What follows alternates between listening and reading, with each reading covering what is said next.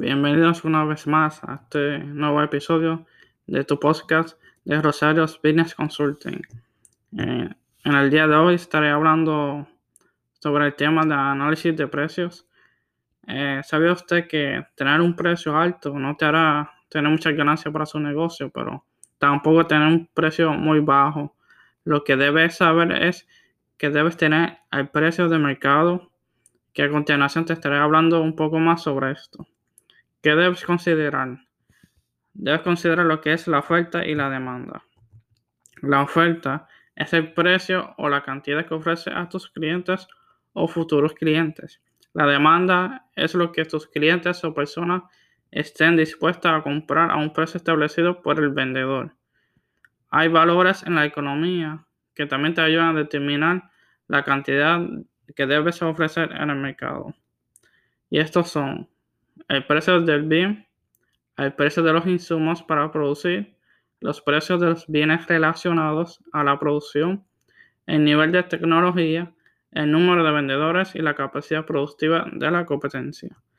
Hay otros factores de los que tienen que ver con la demanda que debes considerar también para a la hora de poner un precio a tus productos. Este es el precio del bien o servicio, el ingreso de los consumidores, precio de los bienes relacionados, patrones con el gusto y preferencia de los consumidores en el mercado, precios esperados en el futuro, número de consumidores en el mercado. Estos te ayudarán a determinar cuánta demanda estará en la economía.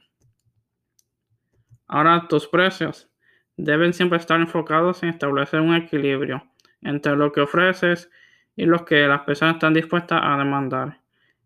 En este caso existen el excedente del consumidor y el excedente del productor.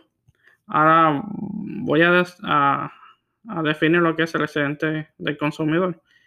Es el valor económico en que el consumidor estaría dispuesto a pagar por encima del precio de equilibrio establecido. Por otro lado, está el excedente del productor. Es lo que el productor estaría dispuesto a ofrecer un bien por debajo del precio de equilibrio del mercado ese precio de usted como productor está dispuesto a, a por debajo de la gráfica, de verlo de forma más visual, que estaría dispuesto a ofrecer, mientras que el consumidor lo ve por encima de ese precio, que está dispuesto a, comprar. Entonces existe el excedente social, que es la suma de ambos. Eh, hasta aquí este pequeño podcast sobre este tema.